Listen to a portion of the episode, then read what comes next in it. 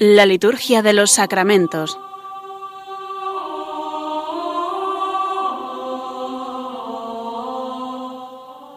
Con el Padre Juan Manuel Sierra.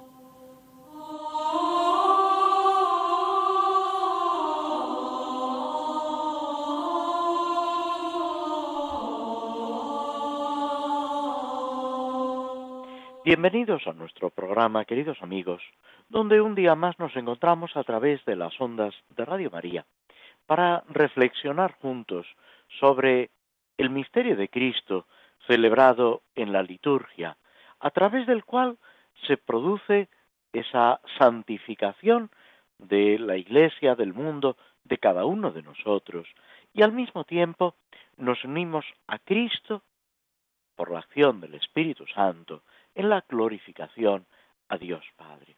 Es esa corriente descendente y ascendente que caracteriza a la liturgia católica y de la cual, a través del bautismo, estamos llamados a participar todos y cada uno de nosotros. La participación será más plena, será mejor en función de esa disposición espiritual de esa cercanía al Señor que tengamos y al mismo tiempo de ese conocimiento de lo que se celebra, conscientes, por otra parte, de que siempre nos quedamos cortos, siempre eh, es mucho más lo que el Señor querría hacer en nosotros y con nosotros si le dejamos. Y es precisamente lo que a través de estas reflexiones y de nuestro cultivo espiritual debemos ir procurando con humildad, por una parte, y con una confianza ilimitada en la acción de Dios, en la acción de su gracia que nos va transformando.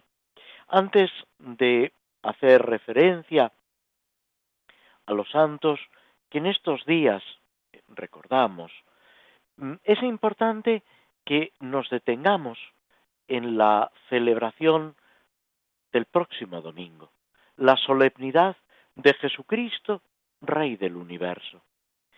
Desde el Concilio Vaticano II, desde la reforma del calendario, es la solemnidad que podemos decir pone el broche final al año litúrgico, del cual el mismo Concilio Vaticano II en Sacrosantum Concilium nos dice que es ese recuerdo y actualización de los misterios de la salvación, de la historia de la salvación, a lo largo de un año, acompañando a Cristo. Por eso, esta solemnidad, que había sido instituida en 1925 por parte del Papa Pío XI con una célebre encíclica, la Quas Primas, en la que él proclama ante la Iglesia y ante el mundo la realeza de Jesucristo y frente al secularismo, frente al laicismo, intenta recordar que Cristo es la cabeza, que Cristo es la meta y al mismo tiempo el que va realizando esa obra de la salvación. Se nos dice que sólo puede haber la verdadera paz, la paz de Cristo en el reino de Cristo. Que tenemos que abrir nuestra vida social, política, la vida pública a la presencia de Cristo. Que Cristo no puede quedar relegado a nuestras iglesias o a lo más profundo de nuestro corazón. Que claro que tiene que estar allí el reinado de Cristo comienza, se inicia en el corazón de cada uno de nosotros, en nuestra propia vida, en nuestros hogares, pero está llamado a desbordarlo todo, a inundarlo todo. Cristo le dice a Pilato que su reino no es de este mundo. Cristo no viene a hacerle la competencia a los monarcas, a los gobiernos de este mundo. Todo lo contrario. Viene a dar ese pleno sentido de lo que es el servicio, la autoridad como servicio, buscando la justicia, el amor, la paz, la verdadera libertad, lo que el mismo Señor le decía a los fariseos y a los sumos sacerdotes, a los escribas, solamente pueden ser libres si viven en esa libertad de los hijos de Dios. Los fariseos, los sumos sacerdotes, no lo entendían, como tampoco lo entienden muchos de los grandes de este mundo. Y sin embargo, la palabra de Cristo conserva todo su valor, todo su vigor, y nos invita a salir de nosotros mismos, a vivir las bienaventuranzas, para alcanzar esa felicidad aquí y ahora, ayudando a nuestros hermanos y edificando esa Jerusalén del cielo, ese reino de Dios que ya ha comenzado, pero que llegará a su plenitud cuando Cristo lo sea todo en todos. Y ese mirar a la victoria definitiva de Cristo, a la parusía, nos prepara también, de alguna manera, para el tiempo de asiento que comenzaremos después. En el rito hispano-mozárabe, ya este domingo pasado, ha comenzado el tiempo de asiento. Como seguramente sabéis muchos o la mayoría de vosotros, el tiempo litúrgico o los tiempos litúrgicos en la liturgia hispano-mozárabe no coincide exactamente con el rito romano. El tiempo de Adviento, en concreto, en vez de cuatro semanas, son seis semanas. Y comienza en torno a la fiesta de San Acisclo, mártir cordobés. Lo mismo que en el rito romano es la celebración de San Andrés, la que marca, podemos decir, el inicio del tiempo de Adviento en el rito romano. Es el domingo más cercano al día de San Andrés.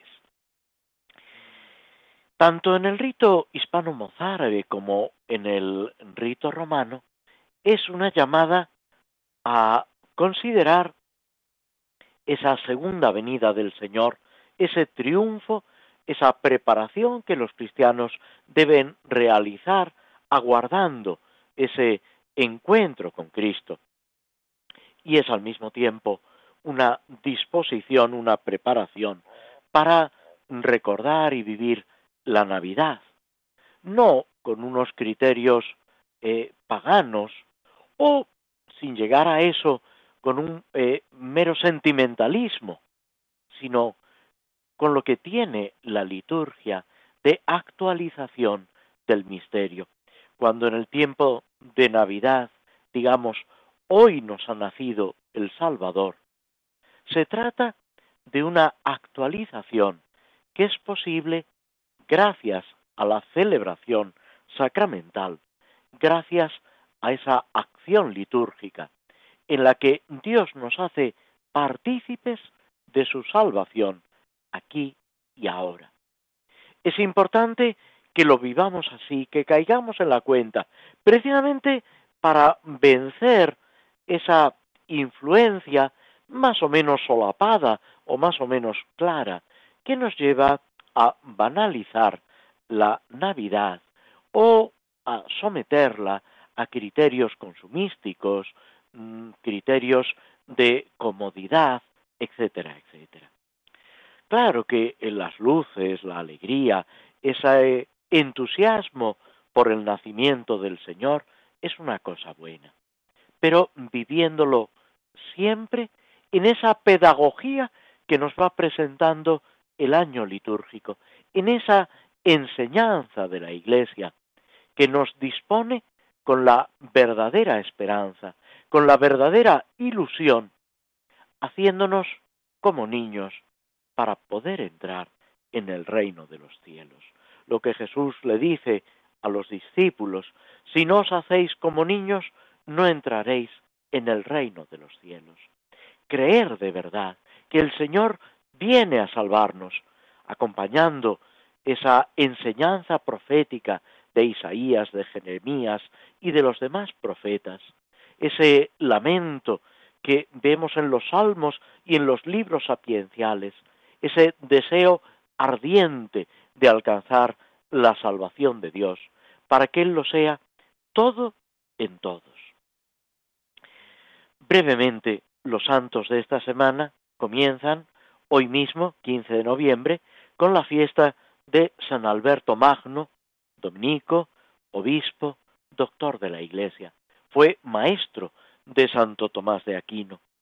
Tiene palabras elogiosas hacia su discípulo y previene algunos que precisamente por ese silencio que caracterizaba a Santo Tomás lo menospreciaban un poco.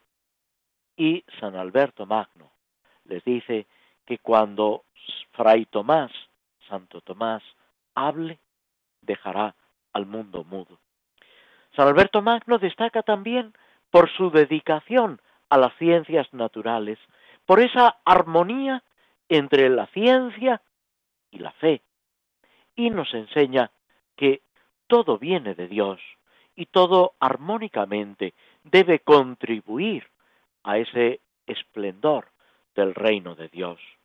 El Papa, recordándonos el cuidado de la creación, ese respeto a todo lo creado, también nos está invitando a que nos fijemos en tantos santos, San Francisco, San Alberto, que hoy celebramos, que han descubierto en la creación esa huella de Dios, ese amor del Creador que nos sale al encuentro. Celebramos el día 16 a Santa Margarita de Escocia, a Santa Gertrudis, Virgen.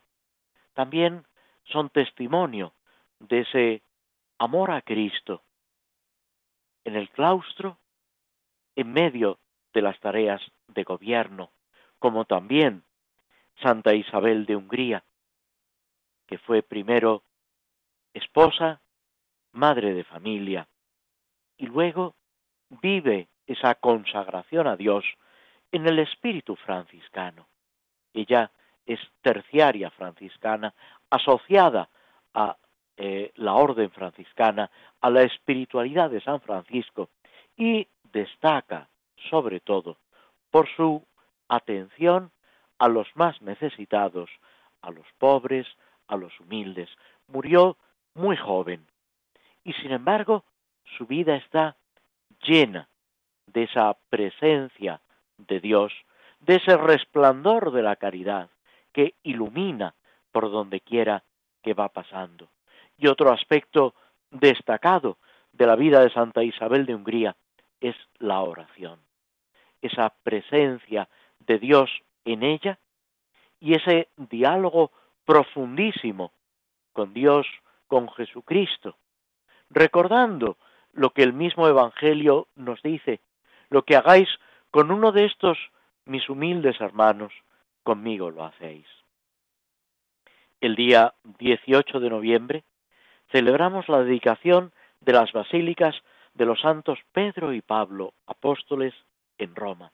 Estas dos grandes basílicas en torno a la sepultura de San Pedro y San Pablo, que son, podemos decir, eh, centro de la cristiandad, y al mismo tiempo nos evocan, nos hacen presente la tarea de estos apóstoles, llamados popularmente príncipes de los apóstoles, porque su labor dentro del colegio apostólico tiene una centralidad y una importancia que destaca por encima de todo, fijándonos en ellos, apoyados en su ejemplo, en su enseñanza y en su intercesión. Tenemos que intentar vivir cada día más, cada día mejor, esa realidad de la Iglesia, de la que formamos parte, dice San Pablo, como piedras vivas que nos integramos en la construcción de este edificio cuya piedra angular es Cristo. La fiesta de Cristo Rey, la celebración de los santos de la Basílica de los Santos Pedro y Pablo, nos está hablando de esa construcción sólidamente establecida, edificada sobre piedra, como también nos recuerda el Evangelio, edificada sobre Cristo.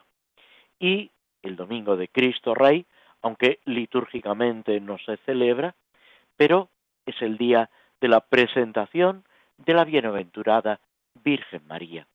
Esta fiesta que aparece reflejada en los apócrifos y en muchos textos de la liturgia de Oriente y que luego pasa a Occidente y que celebra esa consagración de María Niña a Dios, al servicio de Dios, por encima de todo. María, lo sabemos porque es parte de nuestra fe, desde el primer instante de su ser, desde su concepción, es inmaculada y está por completo entregada a esa obra de Dios.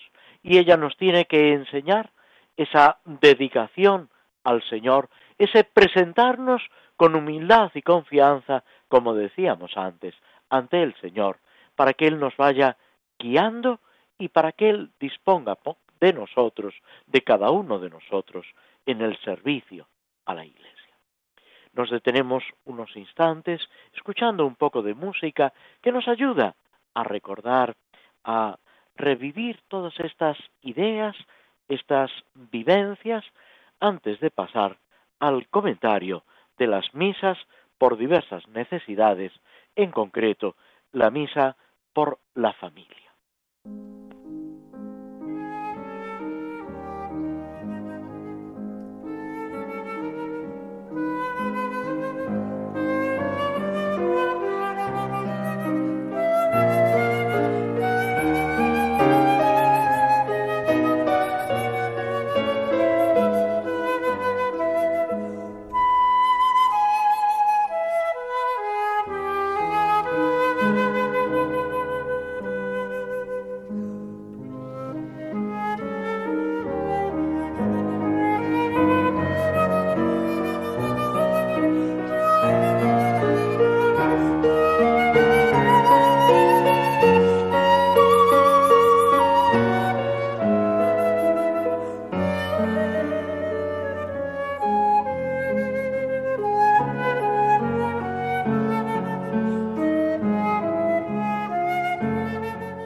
Estás escuchando en Radio María la Liturgia de los Sacramentos con el Padre Juan Manuel Sierra.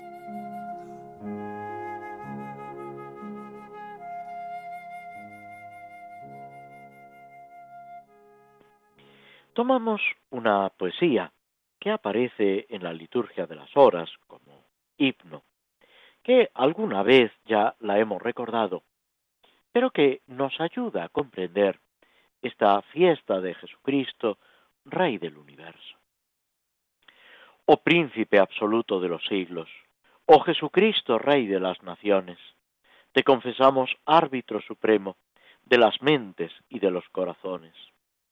Oh Jesucristo, príncipe pacífico, somete los espíritus rebeldes y haz que encuentren rumbo los perdidos y que en un solo aprisco se congreguen.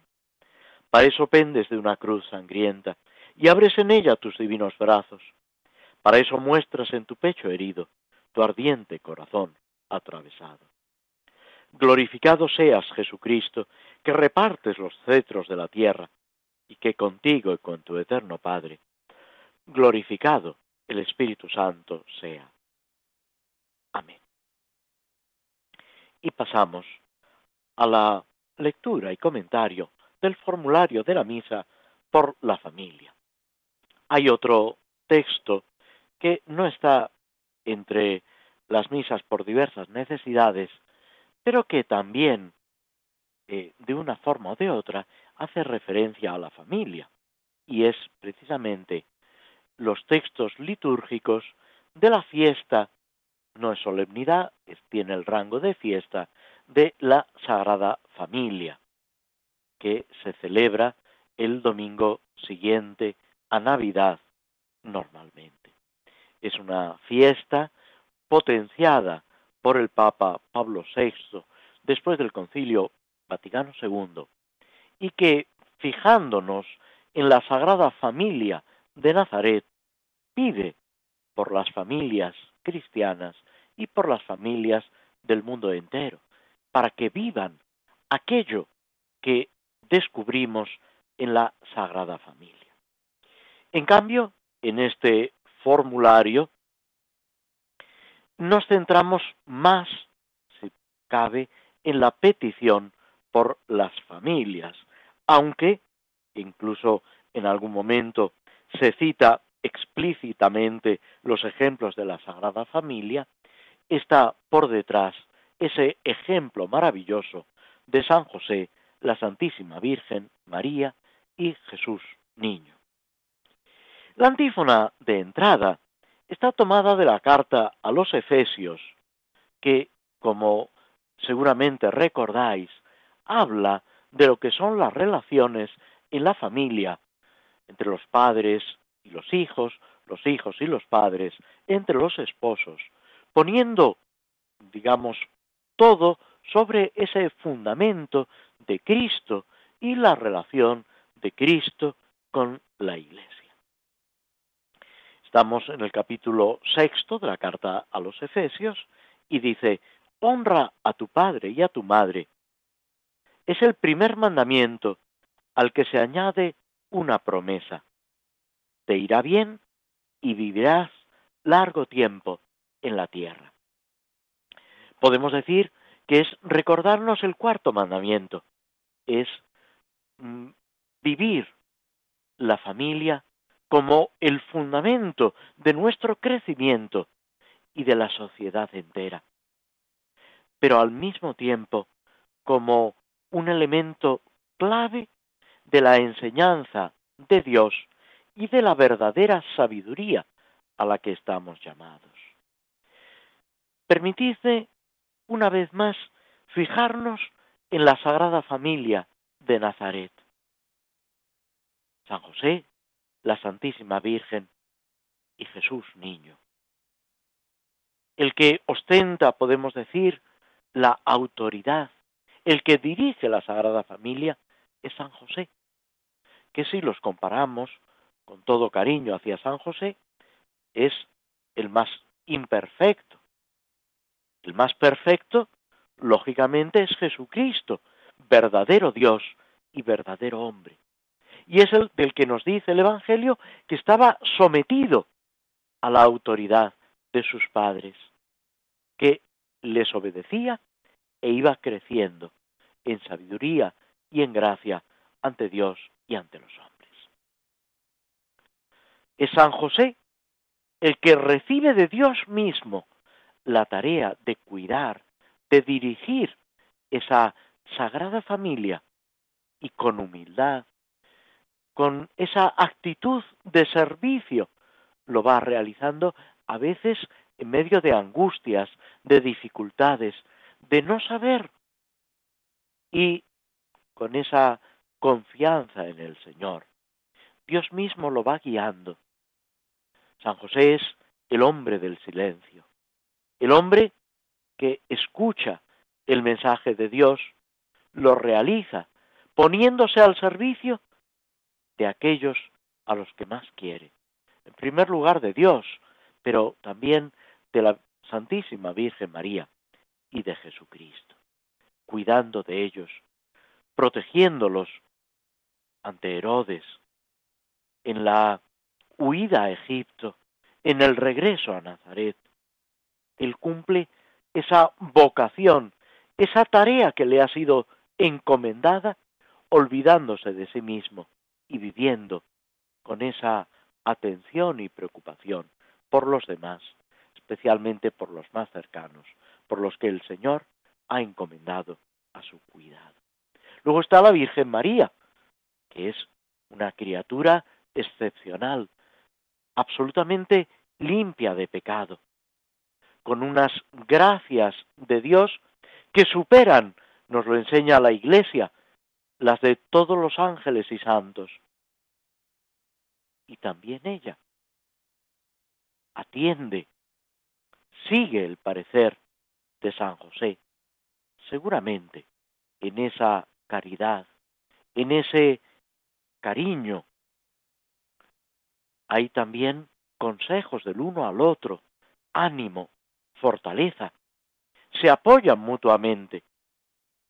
Pero María sigue las indicaciones de San José lo respeta y lo ama con todo el amor de su corazón. Y por último, el primero, Jesucristo, que es nuestro redentor y que vive desde su entrada en el mundo esa obediencia a Dios Padre que se concreta también en obedecer a San José y a la Santísima Virgen María. Nos dice el Evangelio de Lucas que María guardaba todas estas cosas meditándolas en su corazón.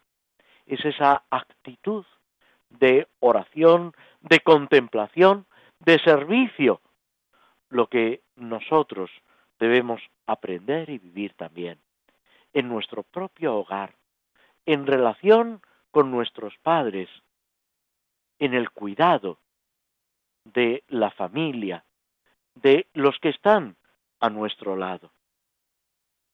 Y así es como dice la antífona de entrada de la carta a los Efesios, nos irá bien. Y ese ir bien no quiere decir que haya muchos éxitos humanos, que los negocios nos salgan redondos.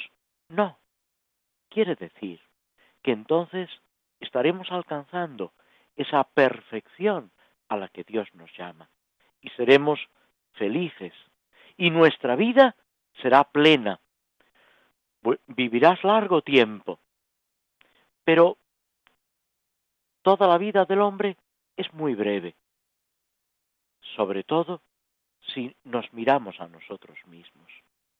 Si Dios entra en nosotros, queda iluminada y transformada. Y eso es lo importante. Fijaos la oración colecta de esta misa por la familia.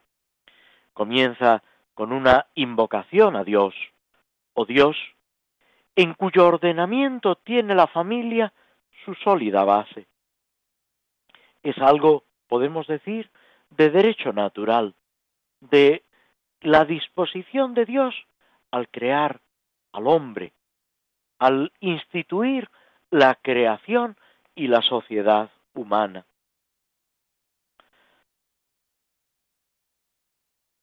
Atiende compasivo las súplicas de tus siervos, lo que pedimos, que el Señor se compadezca de nosotros y nos escuche. Todo se fundamenta en Dios, la familia, y a su vez la familia es fundamento de la sociedad. Haz, y aquí encontramos lo que os decía hace un momento, esa referencia a la Sagrada Familia, haz que siguiendo los ejemplos de la Sagrada Familia de tu unigénito, la Sagrada Familia de Jesucristo, del Hijo de Dios, San José, la Virgen María y Jesús, en las virtudes domésticas y en la práctica del amor, lleguemos a gozar de los premios eternos en el hogar del cielo. Vivir aquí esa plenitud de amor para poder alcanzar esa felicidad plena, esa, si me permitís la redundancia, esa plena plenitud en el cielo. Aquí estamos de paso. Todo lo humano está acechado por el pecado, por el egoísmo, por la incomprensión. Y debemos luchar contra el pecado, contra el egoísmo, contra la incomprensión, pero con los ojos puestos en la meta, en el cielo, en esa plenitud hacia la que caminamos, no solos, sino acompañados por aquellos que nos quieren, cuidando de aquellos que nos quieren y esperando cuando ya la muerte nos ha separado sensiblemente, no realmente, poder encontrarnos de nuevo en el cielo por la misericordia de Dios. Fijaos que muchas veces a las personas a las que más les debemos, a nuestros padres, a nuestros hermanos, a los hijos, es muchas veces a los que tratamos, por lo menos aparentemente, con menos delicadeza, con menos cuidado, incluso con menos caridad.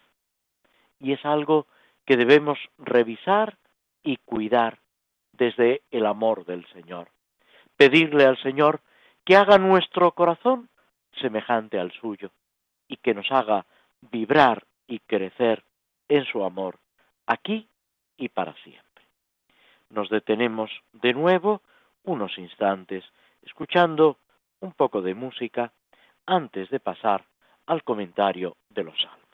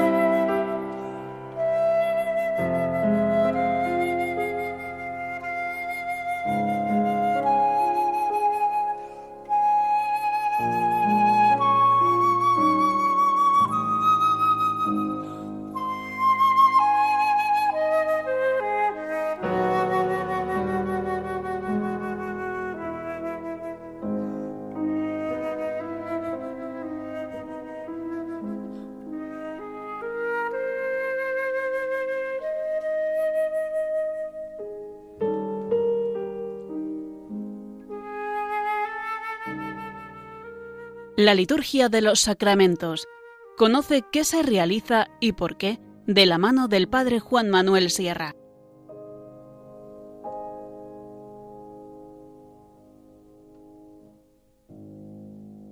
Vamos a tomar la oración primera de este domingo pasado en el rito hispano-mozárabe, la oración después del Gloria del primer domingo de Asiento.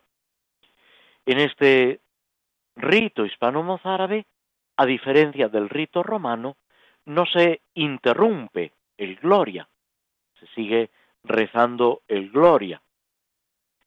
Y hay una oración que tiene su semejanza con la oración colecta, la oración que hacemos antes de las lecturas en el rito romano, y que precisamente se llama oración después del gloria. Dios, por medio de los coros celestiales, quisiste anunciar la llegada de tu Hijo, nuestro Señor Jesucristo, y manifestarlo a quienes lo aclamaban por el pregón de los ángeles. Gloria a Dios en el cielo, y en la tierra paz a los hombres que ama el Señor. Concédenos que en esta celebración de la resurrección del Señor se incremente la paz de vuelta a la tierra y se mantenga el amor de la caridad fraterna. Estamos recordando la venida de Cristo y preparando su segunda venida, con ese ambiente de expectación, de tensión, pero al mismo tiempo de alegría. Una de las características del rito hispano-mozárabe, como pasa también en el rito ambrosiano es que está presente la entrada de Jesús en Jerusalén. ¿Por qué? Porque ese acontecimiento de la vida de Cristo que va a dar lugar, podemos decir, va a dar paso a la culminación de la obra redentora de Cristo con su muerte y su resurrección. Los padres eh, hispanos lo ven como un anuncio de lo que hace Cristo cuando aparece eh, en el mundo, tanto en la encarnación como en la parusía. Ese reconocimiento y esa aclamación a Cristo que viene. Nos estábamos ocupando del Salmo 38, este salmo que podemos decir es una súplica confiada al mismo tiempo que mm, se extiende en una reflexión sapiencial sobre la caducidad de la vida humana. Podemos decir que es algo muy propio de este mes de noviembre, mes de los difuntos, y también de este final del año litúrgico, en el que terminamos una etapa y nos disponemos a empezar una etapa nueva, un momento de gracia que el Señor nos ofrece para nuestra conversión, para nuestra santidad. Yo me dije, vigilaré mi proceder, para que no se me vaya la lengua, pondré una mordaza en mi, en boca mientras el impío está presente, etc. Este salmo no se plantea directamente la pervivencia en el más allá. Su mirada se concentra en lo que estamos haciendo, podemos decir, aquí y ahora. Pero sí que constata esa incapacidad, esa debilidad física, espiritual. Y la única solución válida, solución fiable, es confiar plena y absolutamente en Dios. Dios que está a mi lado, que es el único que me puede ofrecer refugio seguro.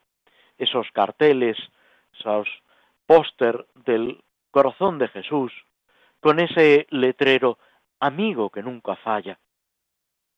Eso es Dios. Y así lo descubre el salmista, y así lo debemos vivir cada uno de nosotros. El amigo que nunca falla.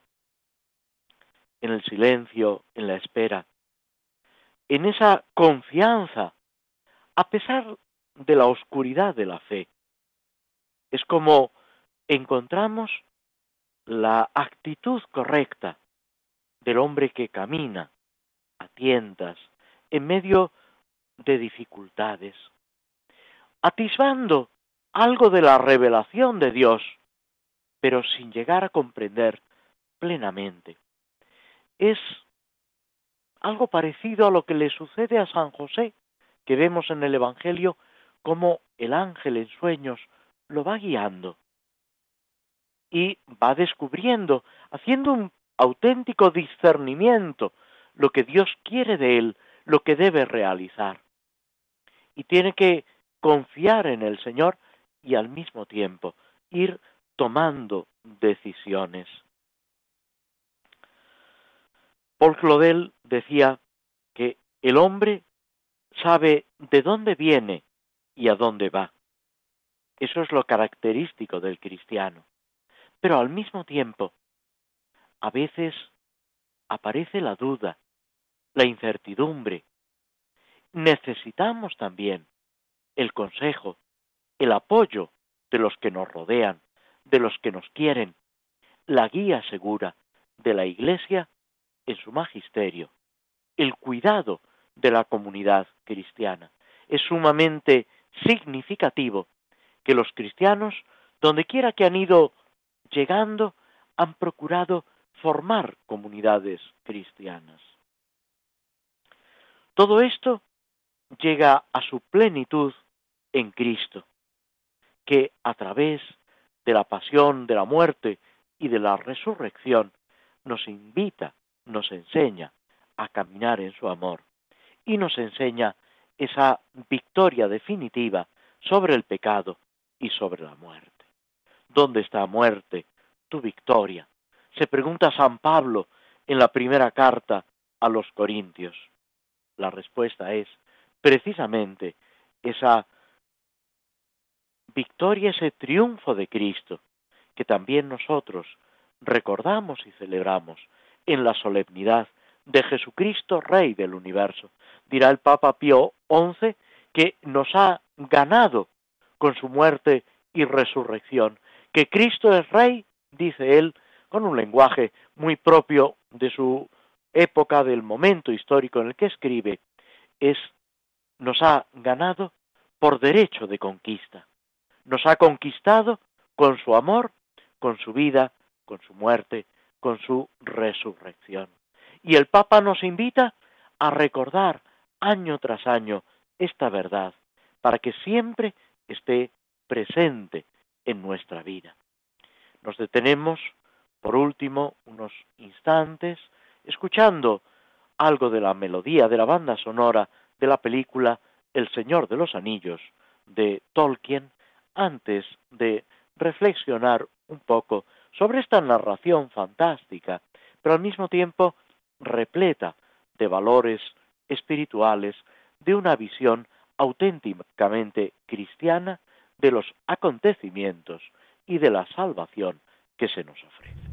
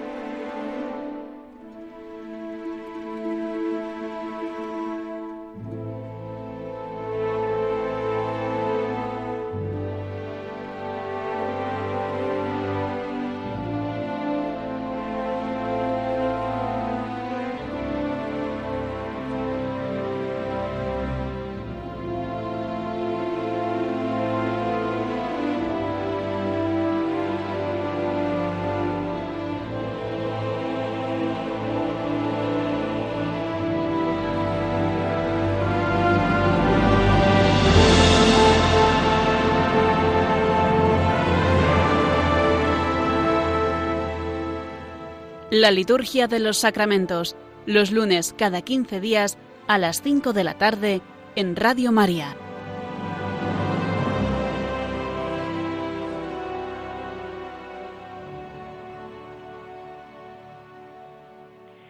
En la obra de Tolkien, en El Señor de los Anillos, nos habíamos detenido con Frodo eh, convaleciente, recuperándose de las heridas que ha sufrido en ese viaje, intentando poner a salvo ese anillo de poder, ese anillo malvado, que al que lo utiliza lo va corrompiendo, dominando y sujetando al poder del mal, que es una imagen muy expresiva que nos ayuda a comprender cómo hay aspectos, ambiciones, pasiones en nuestra vida que nos pueden dominar, hacer daño e irnos arrastrando en ese camino del mal. Cuando descubrimos personas que no actúan con rectitud, que obran el mal, debemos pensar que en la mayoría de los casos, casi en la totalidad, esto no ha empezado así. Ha sido todo un proceso de alejamiento, de egoísmo, de ambición, que ha ido poco a poco envenenando esas relaciones humanas y divinas. Dios siempre nos llama a la conversión.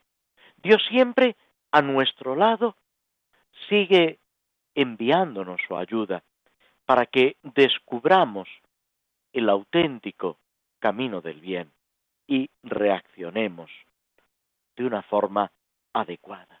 Es esa llamada insistente de la gracia que nos acompaña durante toda nuestra vida.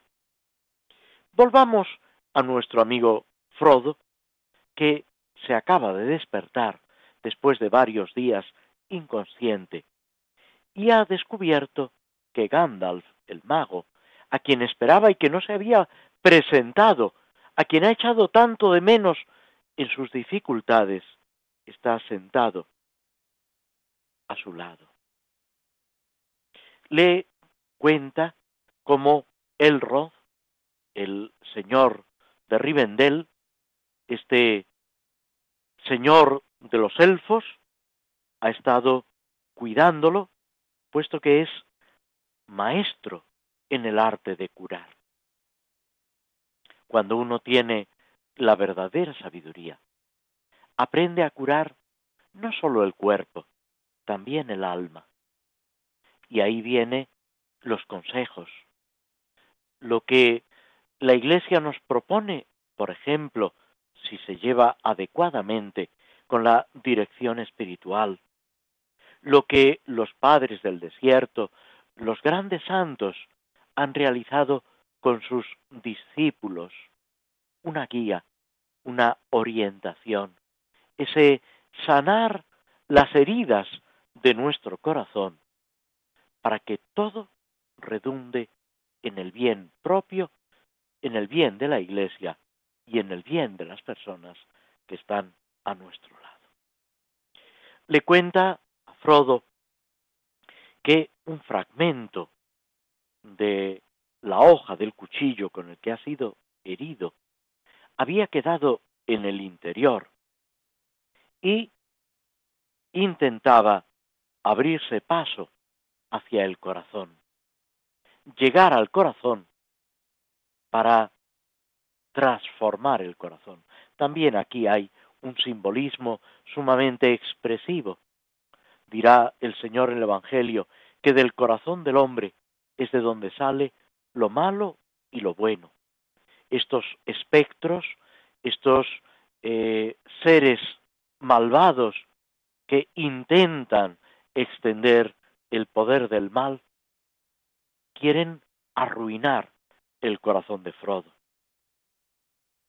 Sin embargo, Elrod ha sido capaz de extraer esta amenaza y de ofrecerle a Frodo una esperanza para seguir adelante, para seguir caminando en esa tarea, en esa misión que podemos decir va a recorrer todo el libro, ese libro extenso, pero al mismo tiempo es un libro largo, que duda cabe, complejo por las historias que se van recopilando en él, pero para leer despacio, reflexionando y saboreando en todo lo que nos va indicando, en los valores que nos transmite, en esa experiencia del bien y del mal, que también está radicada en nuestra vida, en la existencia de cada uno de nosotros.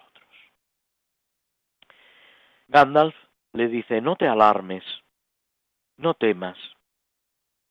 Parece que los hobbits no se, se desvanecen difícilmente, no es fácil. Es curioso también la resistencia inesperada que en estos pequeños seres se encuentra. Gente mayor, gente aparentemente más robusta, le dice Gandalf, habría sucumbido al poco tiempo con esta herida y con esta amenaza que tú has llevado 17 días. No podemos juzgar según lo externo. San Pablo decía, si antes juzgábamos según lo humano, ahora ya no. Y es precisamente lo que tenemos que pedirle al Señor, que no juzguemos según lo humano, sino según los criterios de Dios. Y con esta petición llegamos al final de nuestro programa agradeciéndoos a todos vosotros vuestra presencia, vuestra compañía a través de las ondas de Radio María y esperando encontrarnos de nuevo ya en el tiempo de asiento dentro de dos semanas.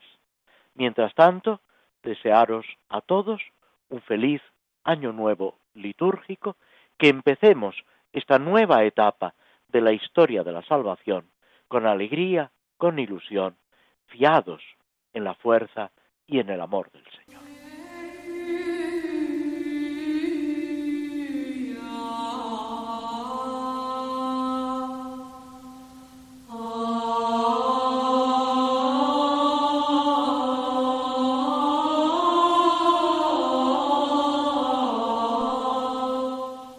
Así concluye en Radio María la Liturgia de los Sacramentos, un espacio dirigido por el Padre Juan Manuel Sierra.